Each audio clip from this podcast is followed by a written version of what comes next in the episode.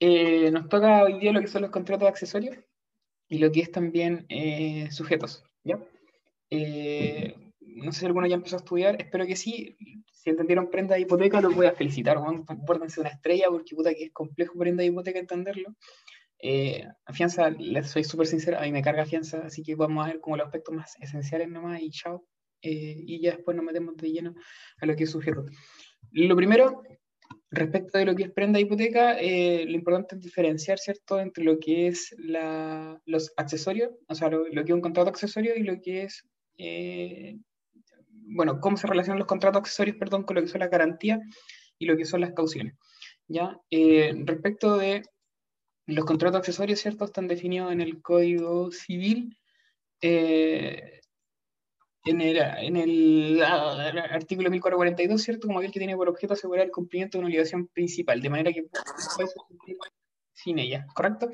Eh, ahora bien, uno tiene que hacer una distinción ya entre lo que son las garantías y las cauciones. La caución está definida en el código, en el artículo 46, ¿cierto? Y se define como aquella que eh, se conviene, ¿cierto? Que se pacta eh, para la... Es una obligación que se contrae, que se pacta para la seguridad de otra obligación propia o ajena. Ya está definida en el 46, hay que, hay que aprenderse de memoria. En cambio, una garantía sería cualquier mecanismo que tenga por objeto asegurar el cumplimiento de una obligación, ya, ya sea propio o ajena. La diferencia es bastante sutil, ya no es muy grande que digamos. Hay una relación de género-especie, la garantía del género y la caución en la especie. ¿ya? La diferencia está en el artículo 46 cuando habla que la caución significa generalmente cualquier obligación que se contrae. La palabra que se contrae es lo esencial ¿ya? de la caución. ¿Por qué? Porque implica que la caución eh, se pacta. Y si se pacta, debe ser convencional, entre dos partes. ¿ya? En cambio, las garantías van a poder ser establecidas por la ley, van a poder ser unilaterales o bien van a poder ser por, las, por ambas partes, ¿ya? pactadas por las partes. Si es pactada por las partes, se llama caución. ¿ya? Eh, ahora, pregunta. Las cauciones, ¿cierto? Eh, las típicas son los contratos de prenda, hipoteca, fianza. ¿Y por qué son cauciones? Porque son convencionales, son contratos, son actos jurídicos bilaterales, ¿cierto? Se pactan. Ejemplos de garantías que no sean eh, opción. ¿Se le ocurre alguno? Les cambio la pregunta. Si yo les pregunto la solidaridad, ¿qué es lo que es la solidaridad? ¿Es una garantía o es una caución?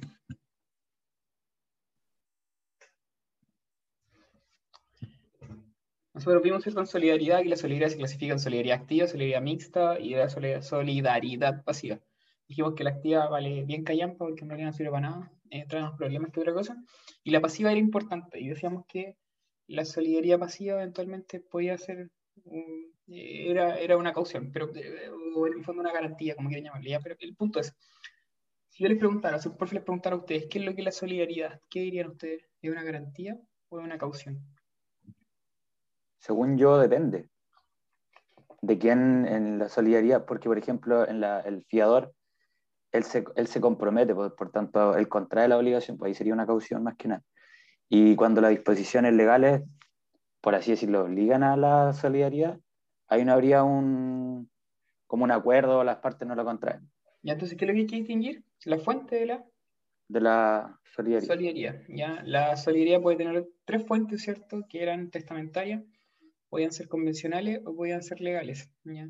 Si es testamentaria es convencional, en ese caso, bueno, en el caso de la convencional, evidentemente, eh, es caución, ¿ya?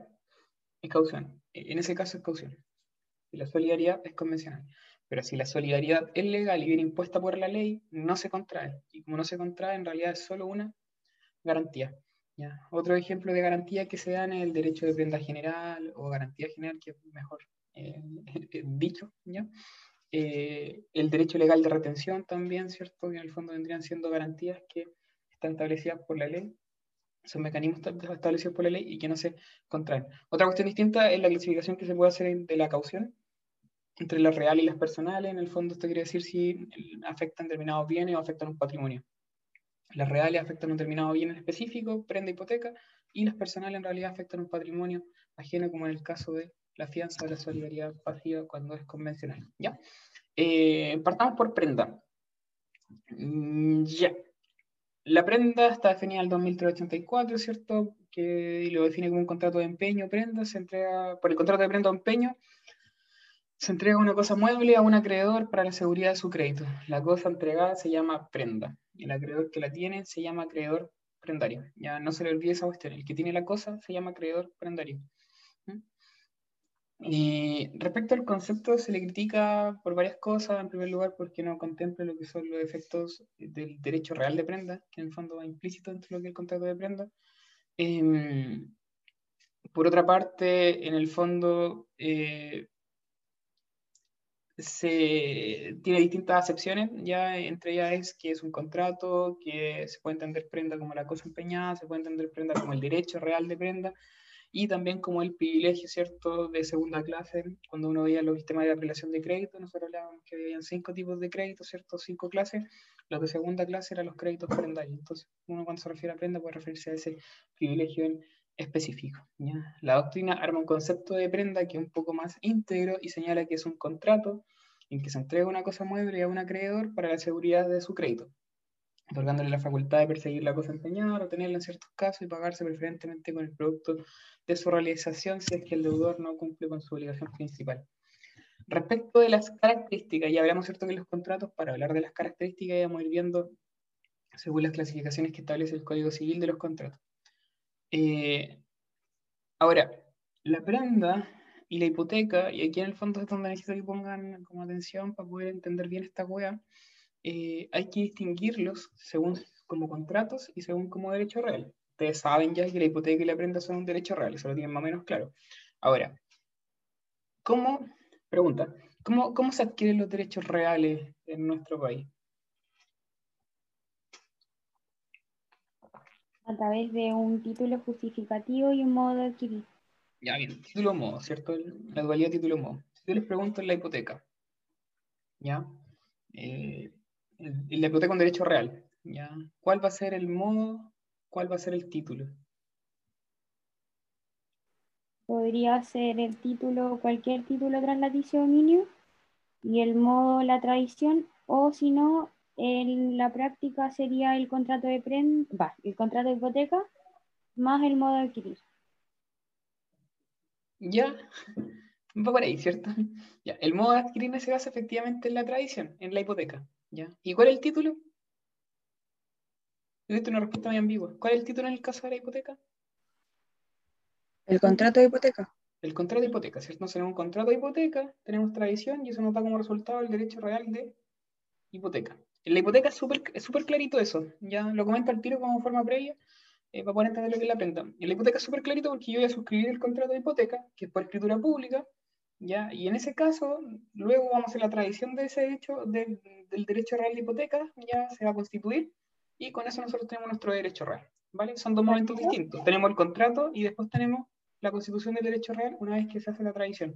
Dime, Vale.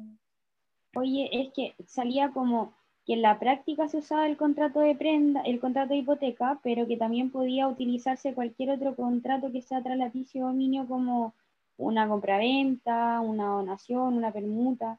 Sí, pero en el fondo eh, lo que pasa es que en ese caso igual va a ir una hipoteca entre medio, es como los mutuos hipotecarios. ¿Han visto alguna vez un mutuo hipotecario? Bueno, yo creo que en el fondo todos nos suena un mutuo hipotecario, quizá no lo han visto, no han leído ninguno. El mutuo hipotecario, ¿cierto? Es cuando yo compro una casa, ¿cierto? Y el banco me pasa un crédito para poder comprar la casa y yo me obligo a pagar la casa al banco, ¿cierto?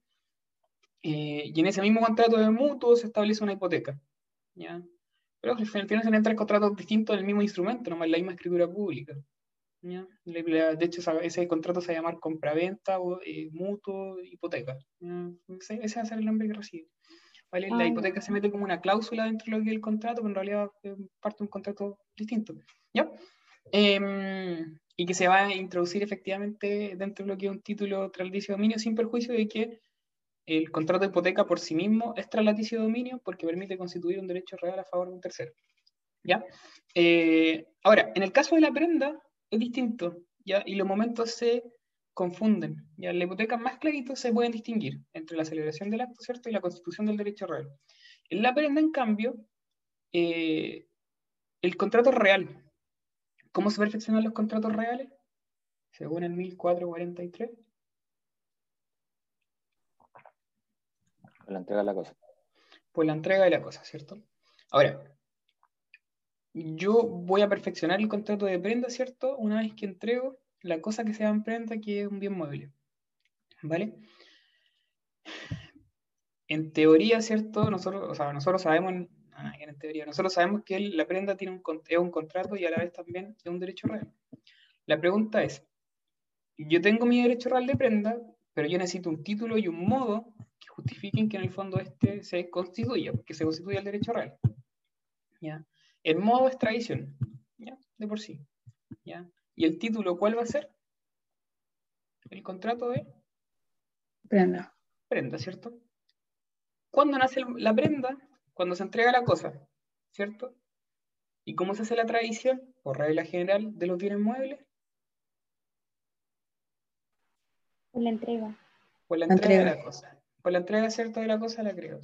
Entonces, en el contrato de prenda es distinto porque tanto la tradición como el, perfeccionamiento del contrato se dan como en el mismo momento.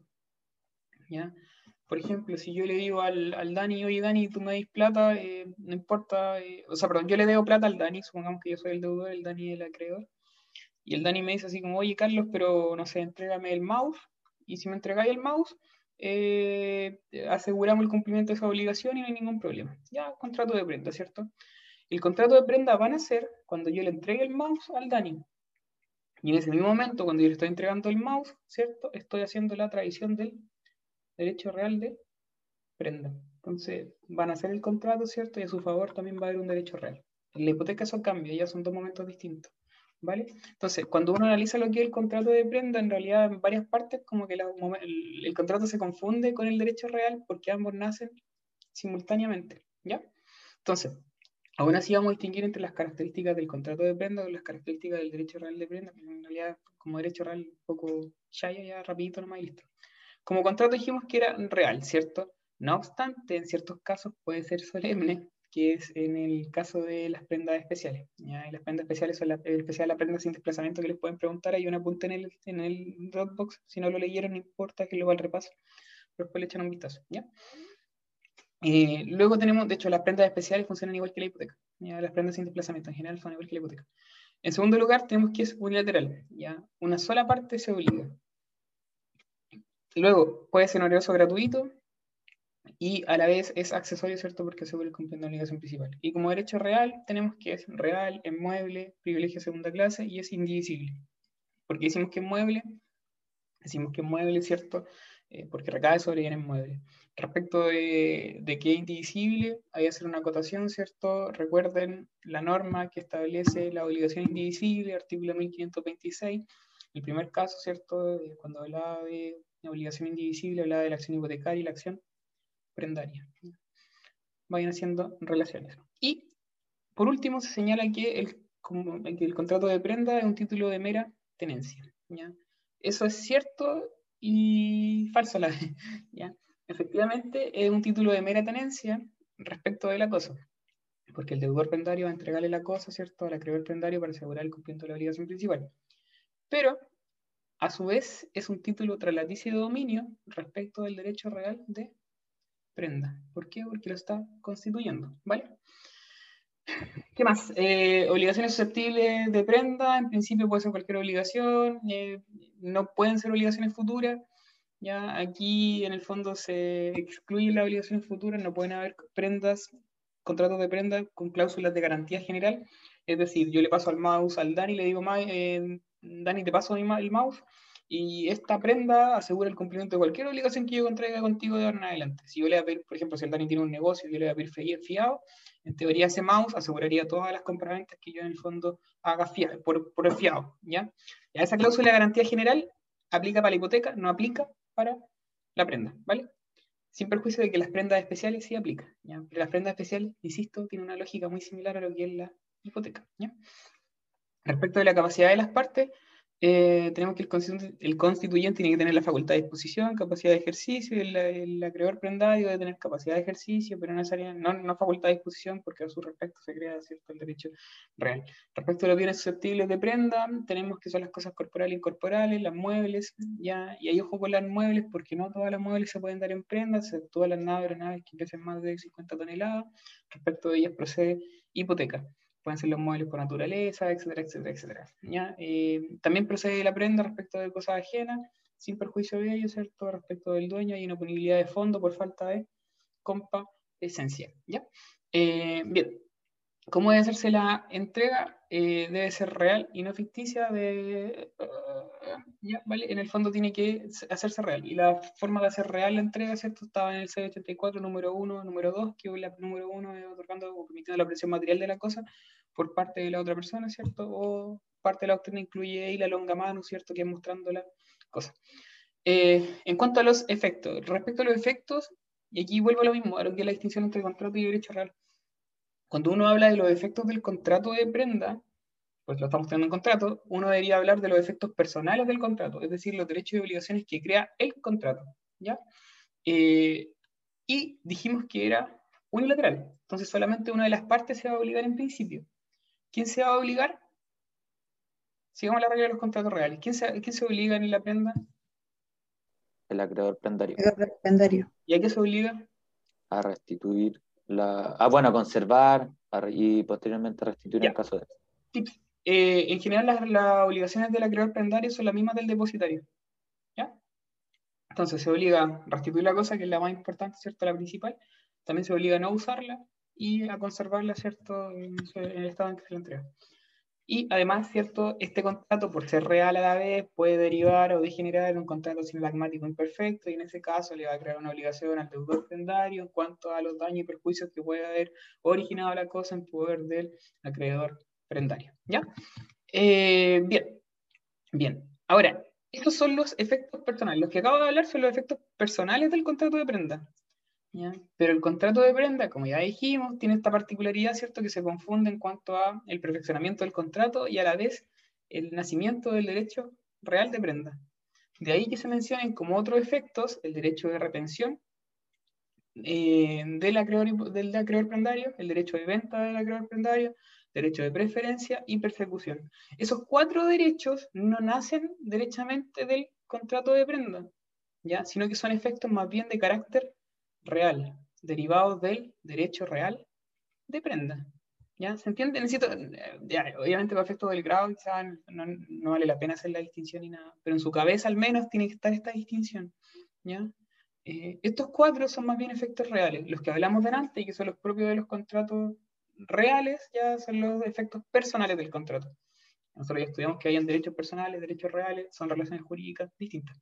¿ya? Ahora, en cuanto a los efectos reales del de, eh, contrato de prenda, tenemos que en cuanto a la retención, que el acreedor prendario puede retener la cosa, ¿cierto? El pago total de la obligación debe ser el pago total, íntegro, ¿cierto? Y los pagos indivisibles, no, los pagos parciales no van a extinguir el derecho de prenda, ni siquiera parcialmente. ¿Ya? Eh, eh, eh, eh, ¿Qué más? El deudor prendario puede pedir, en todo caso, reemplazar la prenda por otra cosa. Y aparte de ello, tenemos que eventualmente el acreedor prendario, una vez que se le paga el total de la deuda, va a poder incluso retener la cosa. Cuando, en el caso de la prenda tácita, que la prenda tácita es aquella institución en virtud de la cual se le permite al acreedor prendario retener la cosa cuando eh, este tiene en contra del el mismo deudor otros créditos a su favor. Y dichos créditos deben ser ciertos y líquidos, deben haber sido contraídos con posterioridad a la prenda y tres deben ser exigibles, deben ser exigibles antes del pago de la obligación prendaria. ¿ya? Es decir, yo tenía un contrato de prenda con el Dani, ¿cierto? El Dani tenía la cosa, el mouse en su poder. Eh, resulta que yo le pago la obligación en virtud de la cual constituimos esa prenda, pero a medida que fue pasando el tiempo, eh, pucha, eh, yo fui contrayendo más obligaciones. Aun cuando yo pague la obligación principal, de la cual emanó el, la prenda, como mantengo otros créditos con él, él tiene derecho a retener la cosa hasta que le pague la totalidad de la deuda, siempre y cuando se cumplan los requisitos. Tiene el derecho también de venta al acreedor prendario, eh, en caso de que en el fondo no pague la obligación principal. Luego tiene un derecho de preferencia. Dime en esa parte del derecho de venta habla de que no es posible el pacto comisorio. ¿Me, lo, ¿Lo podrías explicar un poquito? Sí, no sé si sale más adelante. No. ya. Eh, no, no sale. sí, sí sale, no, no sale. Perfecto. El, pacto comisorio, Ustedes ya lo vimos, lo vieron cierto los otros contratos, que en el fondo implicaba cierto la, la condición resolutoria tácita expresada, en términos muy sencillos. Eh, el pacto comisorio acá tiene un efecto distinto en los contratos, tanto de hipoteca como en el de prenda. Y el pacto comisorio acá implica que eh, el acreedor prendario puede adjudicarse inmediatamente la cosa si es que el deudor prendario no paga la obligación eh, dentro del plazo ya estipulado, plazo, condición, lo que sea. Eh, en ese caso, uno podría poner una cláusula, por ejemplo, el mismo caso, el Dani tiene el mouse, ¿cierto? Y, yo me obligo a pagarle la obligación principal de aquí a una semana. Y además pactamos que en caso que yo no le pague la, la obligación dentro, la deuda durante, esa, durante la próxima semana, él podrá adjudicarse por el solo Ministerio de la Ley ya el dominio del mouse. en ese caso, en el fondo se entiende que el pacto comisorio acá está prohibido. ¿vale? Se refiere a eso. Lo mismo pasa con la hipoteca. No obstante, puede sacarla a la venta. Eh, luego tenemos la preferencia, que es de segundo grado, ya, filo. Eh, tenemos el derecho a persecución, ya que en caso de perder la tenencia del acreedor prendario va a poder perseguirlo en manos de quien la tenga, porque tiene un derecho real de prenda, ¿cierto? Y sobre ese derecho real de prenda tiene un dominio y por ende acción reivindicatoria. Y por último, el acreedor prendario tiene el derecho a la indemnización, que ya lo hablamos en caso de los daños que ocasionó la cosa en su poder o los gastos de la conservación. Eso a su vez le da un derecho legal de retención también aparte en caso que el deudor prendario no pague sus obligaciones.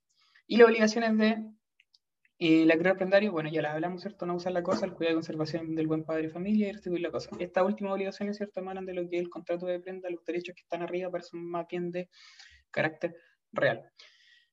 Importante, en los grados han preguntado qué acciones tiene el acreedor prendario para poder perseguir el pago de su crédito.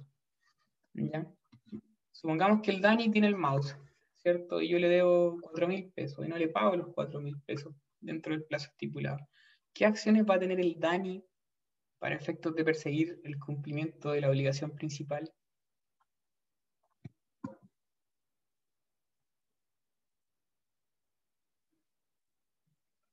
Acción personal y la acción real.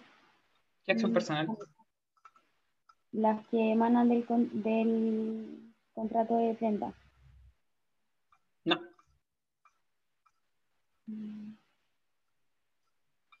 ¿Y la acción real? La, acción personal de la, de, la, de la obligación principal, perdón. ¿Y que se estaba asegurando? ¿Y la, el, ¿Y la acción real de dónde emana? Del contrato de prenda. Sí, ya. El acreedor prendario tiene dos acciones. La primera es la primera es la acción prendaria para poder perseguir la cosa y rematarla en pública subasta, ¿ya? Y con eso se paga, ¿cierto? Con el resultado se paga. Pero la otra opción que tiene es lícitamente perseguir todo el patrimonio del deudor prendario en virtud, ¿cierto?, del derecho de prenda general y en razón de la obligación principal de la cual emana su derecho. ¿ya? Tiene dos acciones. Lo más lógico es que en el fondo ejecute la prenda, pero incluso si ejecuta la prenda y no se paga el total de la deuda, mantiene incluso su acción personal. Por tiene dos son importantes. En la hipoteca tiene tres. Y después la vamos a ver. ¿vale? Em, bueno, respecto de la prenda tácita, ya lo hablaba un poco. Eh, apréndense esa, la, institución, porque es pregunta típica de los grados también la prenda tácita. Muy típica. Eh, y otra cuestión importante es que contribuiría en caso de prenda legal, porque en el fondo el hecho de que el acreedor prendario pueda retener la cosa más allá en el fondo de la obligación que en principio se estipuló eh, en virtud de una fuente legal, porque el código del 1401. Y aparte, la institución de la prenda tácita, parte de la doctrina la usa para efecto de entender de que se pueden asegurar también mediante la prenda obligaciones futuras. Eh, aunque esa opción también asentada, asentada ya en el sentido de que no se permiten ya las cláusulas de garantía general en la prenda. Luego, eh, hay otros efectos que son para el constituyente, que es el deudor prendario, y en este caso va a tener ciertos derechos, que se le restituye la cosa. ¿Cuándo? Cuando pague, ¿cierto? La totalidad de la obligación principal, que se asegura con la prenda puede concurrir a la subasta donde se eh, venda la prenda, no hay ningún problema. Puede pedir la restitución inmediata en caso de abuso. Eh, esto también es similar a lo que pasaba ¿cierto? en el depósito. Puede sustituir la prenda. eh, puede pagar la deuda y rescatar la prenda, o puede grabar o enajenar. No es que pueda grabar o enajenar la prenda, puede grabar o enajenar la cosa prendada porque respecto de ella mantiene el dominio. Y respecto de las obligaciones, por regla general son del acreedor prendario, ¿cierto? Ya lo dijimos, porque en contrato unilateral, pero la vez mantiene eh, la obligación, eventualmente, o sea, eventualmente le puede surgir la obligación de pagar los gastos y los perjuicios de conservación y tenencia al derivar en un sinalagmático imperfecto. Respecto de la extinción, la vía indirecta y en ese caso, ¿cierto?, se va a extinguir por cualquier medio por el cual se extingue la obligación principal, porque el accesorio sigue la suerte de lo principal. Y aparte tenemos la vía directa, que está la destrucción de la cosa, confusión, entre otros. no hay ninguna tampoco que sea tan importante. Bien, hipoteca. La hipoteca está en el 2407, es un derecho de prenda, ya, primer error, ¿cierto?, el concepto mal definido, porque no, no es una prenda, no tiene nada que ver con la prenda, constituido sobre inmuebles que no dejan por eso de permanecer en poder del deudor. Se le critica, además, aparte de la referencia al derecho de prenda, que está mal, se le critica porque no contempla los efectos reales que implica la, la, hipoteca. Eh, ¿Qué más? Eh, ojo ahí, cuando el 2407 define hipoteca, ¿cómo la define, según usted? ¿Como un contrato o como un derecho real? Como un derecho de prenda. Entonces ni siquiera habla que es un derecho real. Ya, bien, eh, muy bien. Ya, pero desde la, eh, aún así, eh, Dani, está bien, pero aparte es en todo caso, ¿cierto? De la perspectiva de los derechos reales. Al referencia al contrato no hace ninguna. ¿Ya? se le critica por ambas en todo caso. No, no una definición correcta por ningún lado. de ahí que la doctrina, ¿cierto?, crea un concepto y lo define como un derecho real, que era un inmueble, que no deja permanecer en poder del constituyente para asegurar el cumplimiento de una obligación principal, bla, bla, bla, bla. ¿Ya? Em, eso es el derecho real de hipoteca. El contrato de hipoteca es distinto, ¿ya? Y vendría siendo aquella convención en que el deudor o un tercero se obligan con respecto al acreedor a darle el derecho de hipoteca sobre un inmueble de su propiedad.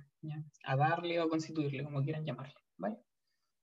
Hay dos conceptos acá, tanto el de contrato de hipoteca como el derecho real de hipoteca, ambos se lo aprenden. Como les dije, aquí a diferencia de la prenda, acá en la hipoteca están perfectamente eh, determinados y son identificables los momentos entre la celebración del contrato de hipoteca y lo que es la constitución del derecho real de hipoteca. Tiene distintas acepciones, ya es un poco similar a lo que pasaba en la prenda, ya se entiende por hipoteca, el derecho real, el contrato y la cosa va en hipoteca. Bueno, y también el privilegio de tercera clase que se contempla dentro de que es la prelación de crédito. Y, tiene ciertas características, ¿cierto? Hablemos de la diferencia entre derecho real y también como contrato. Eh, como contrato es unilateral, solamente genera obligaciones para una de las partes, es gratuito y a la vez accesorio y también es un acto solemne. ¿Por qué solemne? Su solemnidad, ¿cierto? Es la típica que aplica para los casos de inmuebles, que es la escritura pública. No se olvide esa hueá porque la escritura pública es la solemnidad típica de los contratos en los que hay inmuebles. Ahora, es unilateral. ¿ya? ¿Para quién surgen obligaciones en el contrato de hipoteca?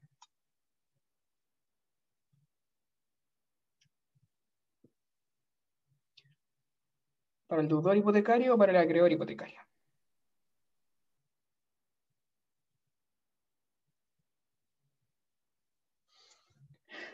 ¿Algún valiente? ¿Alguien que hable?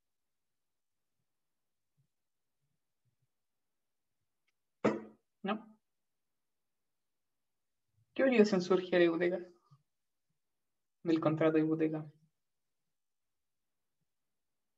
La obligación de, constituir el derecho real de hipoteca. Y en ese caso, la, obligación surge para el deudor hipotecario. Ya, muy bien, vale. Por eso en el fondo uno hablaba de que están perfectamente bueno, eh, bien delimitados lo que es el contrato con el derecho real. Acá se contrae, ¿cierto?, el contrato de hipoteca eh, y luego de ello le surge una obligación al deudor hipotecario. ¿Y qué obligación le surge al deudor hipotecario? Concurrir, ¿cierto?, a constituir el derecho real de hipoteca. ¿Y cómo lo hace? Mediante la tradición, es decir, mediante la inscripción del derecho real de hipoteca en el registro de hipoteca y gravámenes del conservador de bienes raíces. ¿Ya? Eh, hay dos momentos muy distintos, ¿cierto? Que no se confunden. Del contrato de hipoteca surge una obligación que es constituir el derecho real, y una vez que se constituye el derecho real de hipoteca, surgen efectos reales que emanan del derecho real de hipoteca. ¿ya? Em, ¿Qué más? Respecto a las solemnidades, existía una discusión, eh, por ahí algún profe lo ha preguntado lo grado, no, es mentira, lo preguntaron hace poco. Aún así, eh, la discusión no tiene ninguna importancia hoy en día realmente. Eh, se entiende que la solemnidad de la hipoteca es la escritura pública. Hay una discusión respecto de la inscripción, si es que la inscripción es o no eh, una solemnidad del contrato de hipoteca. La doctrina muy mayoritaria sostiene que no, ya que en el fondo la escritura pública y con eso basta, y que la inscripción es la forma de la tradición de los bienes, o sea, del derecho real de hipoteca. Pero hay otra parte de la doctrina, muy minoritaria, que sostiene que ambas son eh, eh, solemnidades del contrato de hipoteca. ¿Por qué? Porque el 2409 dice que la escritura deberá otorgarse por escritura pública. Y después el 2410 señala la hipoteca deberá además ser inscrita. Y ese además, en el fondo, esa doctrina minoritaria entiende que significa que uh, se requieren entonces estas dos solemnidades en realidad se refiere ahí en ese caso el 2410 lo que es el derecho real. Como derecho real tiene ciertas características la hipoteca, tenemos que, en principio, primero es un derecho real, ¿cierto? Y por ende, eh, sobre él van a haber acciones reales, emanan acciones reales. Es inmueble, ya.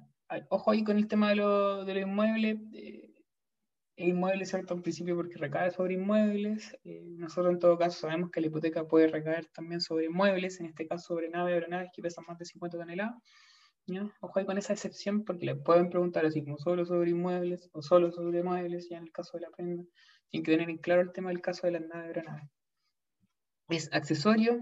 Eh, el inmueble en este caso permanece en poder del deudor. ¿ya?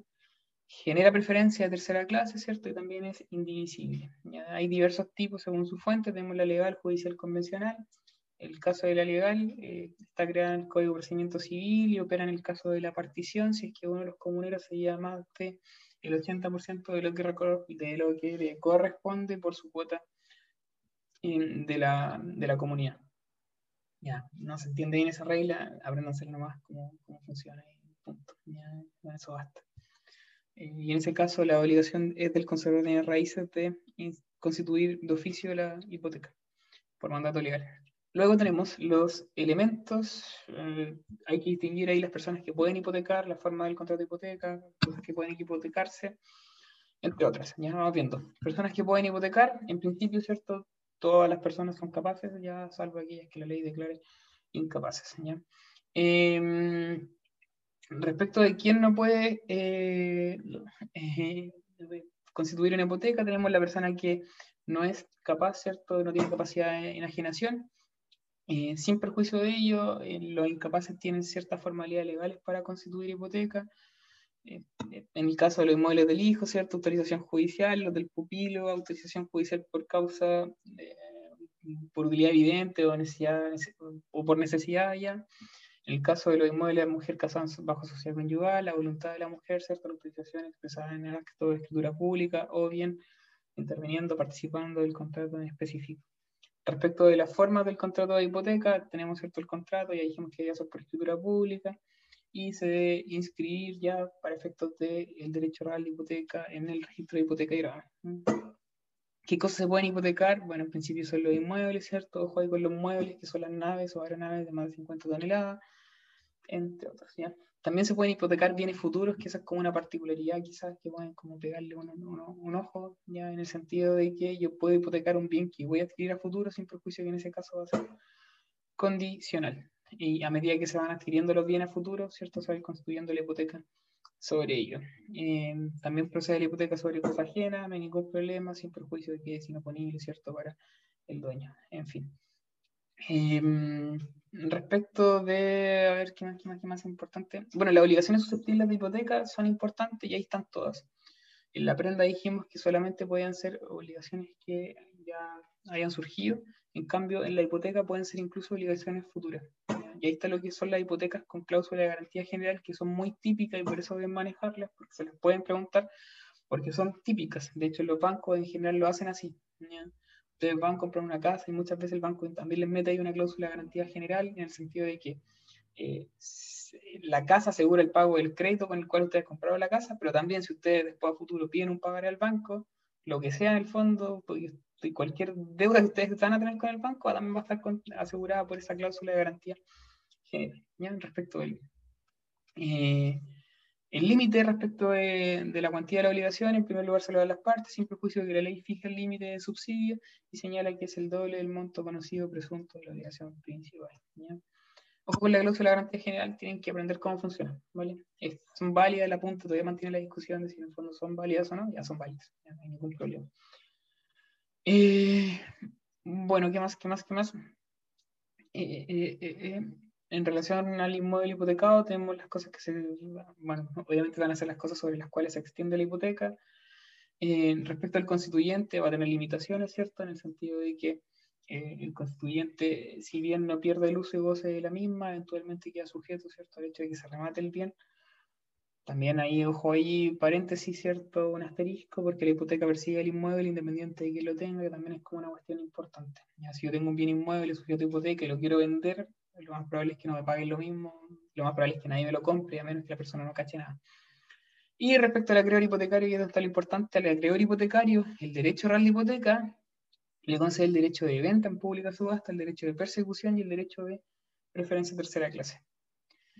Em, bien, bien, ¿qué más, qué más, qué más? Eh, eh, eh, ya respecto a esto, el derecho de venta, pública subasta, no hay mucho más, en el caso de los efectos en particular, tienen que manejarlo general, no, no, no se caliente mucho la cabeza. Sí, lo importante es que el derecho de persecución tienen que entenderlo bien, ya tanto la prenda como la hipoteca, y respecto al derecho de persecución, misma pregunta que la anterior, ¿qué acciones va a tener el acreedor prendario, el acreedor hipotecario para poder pagarse su crédito? ¿Ya? En la prenda teníamos que eran dos acciones, acá en la hipoteca son tres. Está la acción hipotecaria, ¿vale? está la acción de desposeimiento y por último la acción personal que emana la obligación principal. La acción hipotecaria no tiene mayor explicación, ¿cierto? Es para poder perseguir la venta del bien inmueble hipotecado. La acción de desposeimiento tiene la misma finalidad que, eh, que la acción hipotecaria, pero se persigue en contra del tercero poseedor del inmueble. ¿ya? En el fondo, ahí está la gracia, ya. O bien contra el deudor personal si es que fuese un tercero. ¿Ya? Eh, o sea, perdón, contra el, constituyente de la hipoteca si es que fuese un tercero. ¿ya? Porque la hipoteca también puede ser constituida por un tercero, no hay ningún problema. Eh, pero funciona más o menos bajo la misma lógica que eh, la acción hipotecaria. ¿ya? Hay el derecho de preferencia que es el de tercera clase. ¿Qué más? ¿Qué más? ¿Qué más? Ya, eso. En cuanto a la pluralidad de hipotecas, que igual es importante, no hay problema, ¿cierto? Pueden haber muchas hipotecas sobre lo mismo inmueble. Eh, se van a preferir entre ellos, en todo caso, por el orden de sus fechas. Y, eso, y son de la misma fecha por el orden de anotación en el repertorio del conservador de raíz. Respecto a la forma de extinción, bien indirecta, ¿cierto? Eh, es porque ahí se va a extinguir conforme a la, deuda principal. Si que, por ejemplo, se paga la deuda principal, se extingue la hipoteca porque es accesorio. Respecto a la vía directa, la que tiene que mandarse ahí bien es la purga de la hipoteca. La otra no era referencia, lo mismo. Pero la purga de la hipoteca es una institución que en se las pueden llegar a preguntar. ¿En qué consiste la purga de la hipoteca? Una forma de extinción, ¿cierto? Más bien del derecho de persecución que otorga la hipoteca eh, y que eh, se da en el supuesto de una subasta pública de un bien que en el fondo tiene una hipoteca, ya cuando es rematado por otro deudor por otro acreedor hipotecario o bien por un otro acreedor nomás, por ejemplo, en el caso de una demanda ejecutiva ya donde, donde embarga el bien y termina rematándolo. ¿Ya? Eh, si yo voy, lo de ayer como término más práctico, estaba siempre confundo un poco. Si yo voy, ¿cierto? Eh, supongamos que el Dani es mi deudor, yo soy acreedor, eh, y el Dani tiene un, campo que vale 100 millones. Y la Vale, la Isa y la Connie ya tienen a su respecto del Dani eh, hipotecas. La Vale primer grado, la Isa segundo grado y la Connie tercer grado. Y yo soy un simple, ¿cierto? Acreedor, ¿no? un acreedor balista, ¿cierto? No tengo ninguna, no tengo ninguna garantía, ni una web. pero yo me avivo, ¿cierto? Y antes que las chiquillas, porque el Dani sabe que en el fondo las cabras son su acreedor hipotecaria. Entonces, en el fondo él le paga responsablemente a ella, pero a mí no me paga nada.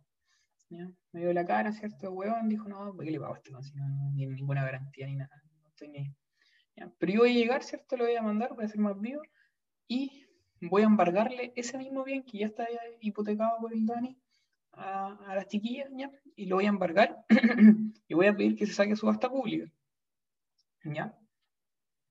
Alguien de las otras personas que están presentes compraría ese bien en subasta pública si es que tiene hipoteca.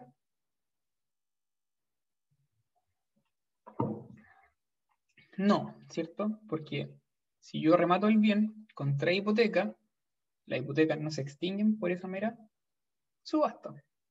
entonces, lo más probable es que no lleguen postores. ¿Quién va a llegar a comprarse? En el fondo después se van a terminar obligando, ¿cierto?, con la deuda respecto de las otras personas. ¿Por qué? Porque la hipoteca va a perseguir al bien, incluso aún después de vendido de subasta pública. De ahí que surja esta institución de la purga de la hipoteca. Es justo en ese supuesto de que, por ejemplo, yo nunca pueda rematar el bien, aun cuando yo también era acreedor y todo y no me quieren pagar. No, no es muy justo. Entonces yo lo que puedo hacer en ese caso es eh, aplicar la técnica ¿cierto? de la purga de la hipoteca y para extinguir la hipoteca de la Vale, de la ISA y de la CONI, lo que puedo hacer es citarlas al juicio. Eh, para efecto de que comparezcan, se les concede un término de emplazamiento para que en el fondo digan sí, voy a participar, no, no voy a participar o no digan nada. ¿ya?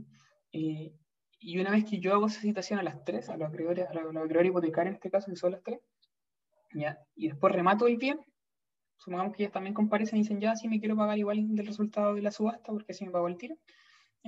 Eh, en ese caso, ya, yo voy a poder rematar el bien y obviamente ahí sí van a llegar otras personas a querer comprarlo, porque lo más probable es que se venda más barato del valor comercial y se va a vender libre de toda hipoteca.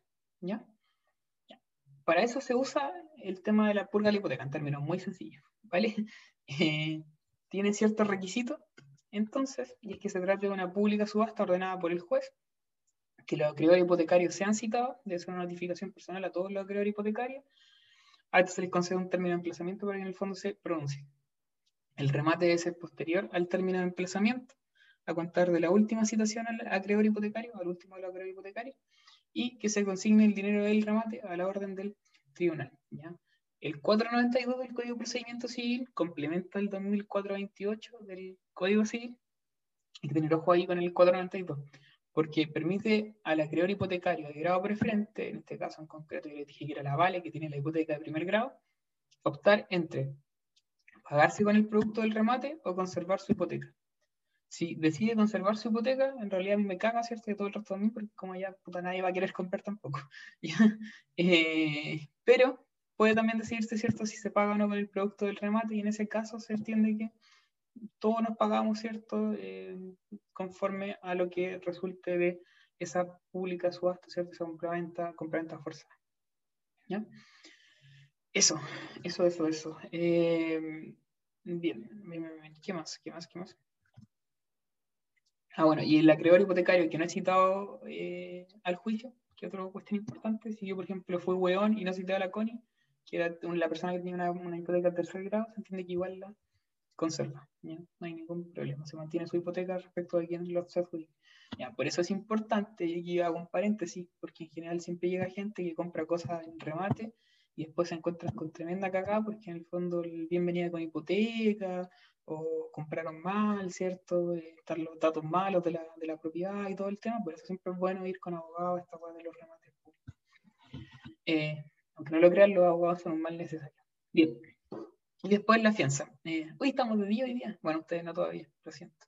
Bueno, a futuro van a estar de día. Voy a estar feliz cuando eso pase. Pero no todavía.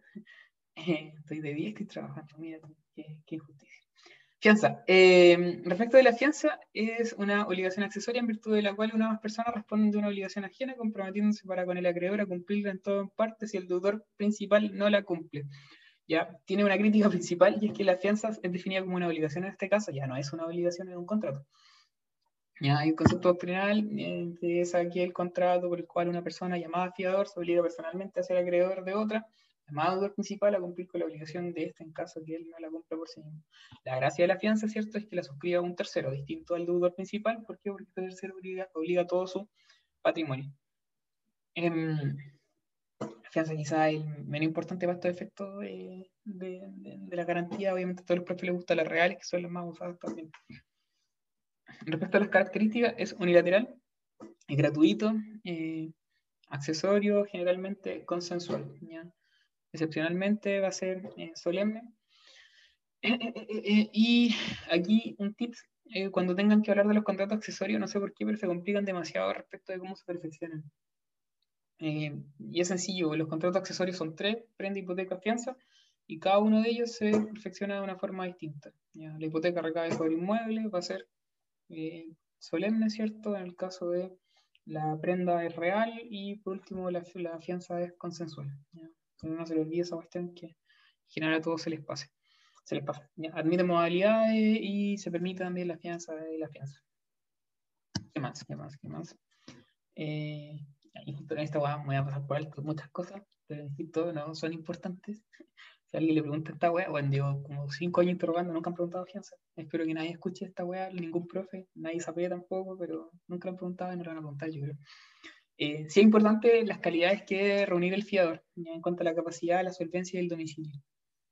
Sobre todo el tema de la solvencia. Se, exige, se exige que el fiador tenga cierta solvencia y para ello se toman en consideración solo ciertos bienes raíces. En general son todos los bienes raíces, salvo algunos que en el fondo cumplen con algunas de estas condiciones, que están fuera del territorio del Estado, que están sujetos a hipoteca gravosa, que están sujetos a condiciones resolutorias, que están embargados, que son litigiosos. ¿Ya? Eh, pero eso es importante. ¿Qué más importante? Eh, ah, se puede eh, afianzar ya una obligación natural, no hay ningún problema. Se puede caucionar confianza. Esa fue una cuestión de las que vimos en, la, en las obligaciones naturales. ¿Qué más? ¿Qué más? ¿Qué más? Ah, bueno, lo otro importante es que en el contrato de fianza, ya el que lo suscribe va a ser el fiador con el acreedor. El deudor no participa del contrato de fianza, que es una cuestión importante. Y, eh, y, la fianza, por lo mismo, es un contrato de aquellos que se denominan abstractos. Yo creo que ustedes ya vieron la palabra, o sea, estos conceptos de acto jurídico abstracto, contrato abstracto o obligación abstracta en alguna parte eh, de la materia, en alguna parte sale. Y dice relación con que la causa de este contrato, ¿cierto? No está en el contrato mismo. La obligación del fiador, ¿cierto? De querer pagarle al acreedor, no emana del mismo contrato de fianza, porque en realidad el fiador se compromete a pagarle al deudor en virtud de la obligación, perdón, al acreedor en virtud de la obligación principal, ¿cierto?, que tiene el deudor. Entonces su causa está fuera de lo que es el acto jurídico de la fianza y está en un contrato distinto, ¿ya? o en una obligación distinta. De ahí que se denomine, o sea, se hable de que en el fondo son aquellos que son abstractos. Otra cuestión importante es que la fianza puede ser solidaria. Eh, puede haber solidaridad también. Puede haber solidaridad en dos sentidos. Una, eh, son muchos fiadores y ellos se obligan solidariamente, es decir, se le puede pedir a cualquiera de ellos en calidad el, total de la deuda. O bien se pueden obligar solidaria y subsidiariamente. Solidariamente, obligación solidaria, subsidiariamente como fiador. Y esto lo pueden relacionar ustedes con obligaciones. Obligaciones solidarias, efecto de las obligaciones solidarias pasivas.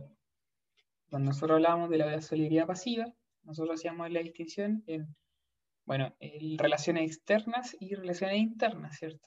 En cuanto a la relación interna, nosotros hacíamos una subdivisión en cuanto a si se había extinguido la deuda por un modo de extinguir oneroso o gratuito.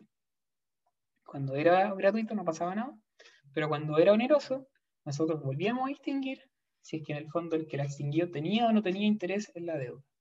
¿Ya? Entonces, nosotros hablábamos de que eventualmente podían haber codeudores solidarios sin interés en la deuda. ¿cierto? ¿Cuál es el supuesto de aquello? Cuando, por ejemplo, un fiador se obliga como fiador y a la vez como deudor solidario. ¿ya? Hay tremenda vuelta para decir esa hueá, ¿vale? Pero en ese caso, el fiador va a mantener, ¿cierto?, su acción subrogatoria emanada de la solidaridad, pero también va a tener acción de reembolso que emana de la fianza. Y en ese caso va a poder perseguir cierto total de la deuda en contra del otro codeudor solidario. Y incluso se va a poder subrogar de la solidaridad.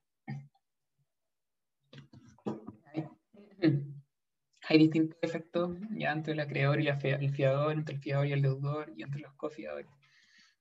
Mm, voy a tener solamente lo que son los eh, efectos entre el acreedor y el fiador, eh, que en el fondo dicen relación con el hecho de que después de que el acreedor reconviene al fiador, este tiene beneficio de ejecución, y el beneficio de ejecución, que en el fondo es uno que ustedes tienen que manejar desde ya, ¿cierto? Una excepción dilatoria, como el más importante aquí en esta parte al menos, y que dice relación con que el fiador, ¿cierto?, va a poder excusarse de pagar, sino hasta que el acreedor persiga primero al acreedor, ah, perdón, al deudor, al deudor, al deudor. Eh, hay excepciones, ¿cierto?, cuando, por ejemplo, el fiador se obliga a la vez como deudor solidario. Se obliga como deudor solidario y como fiador, ¿cierto? En ese caso se entiende que es deudor solidario respecto del acreedor, pero entre el fiador y el deudor, ¿cierto? Se va a ver como un fiador, ¿ya? Eh, y en ese caso no tiene beneficio de exclusión. Hay otros supuestos más de excepción que se lo aprender. Y luego tenemos que entre fiador y deudor, después del pago, va a tener derecho a acción de reembolso y la acción subrogatoria. ¿ya? Eh, en varias partes ya le ha aparecido ¿cierto? los conceptos de acción de reembolso y acción subrogatoria.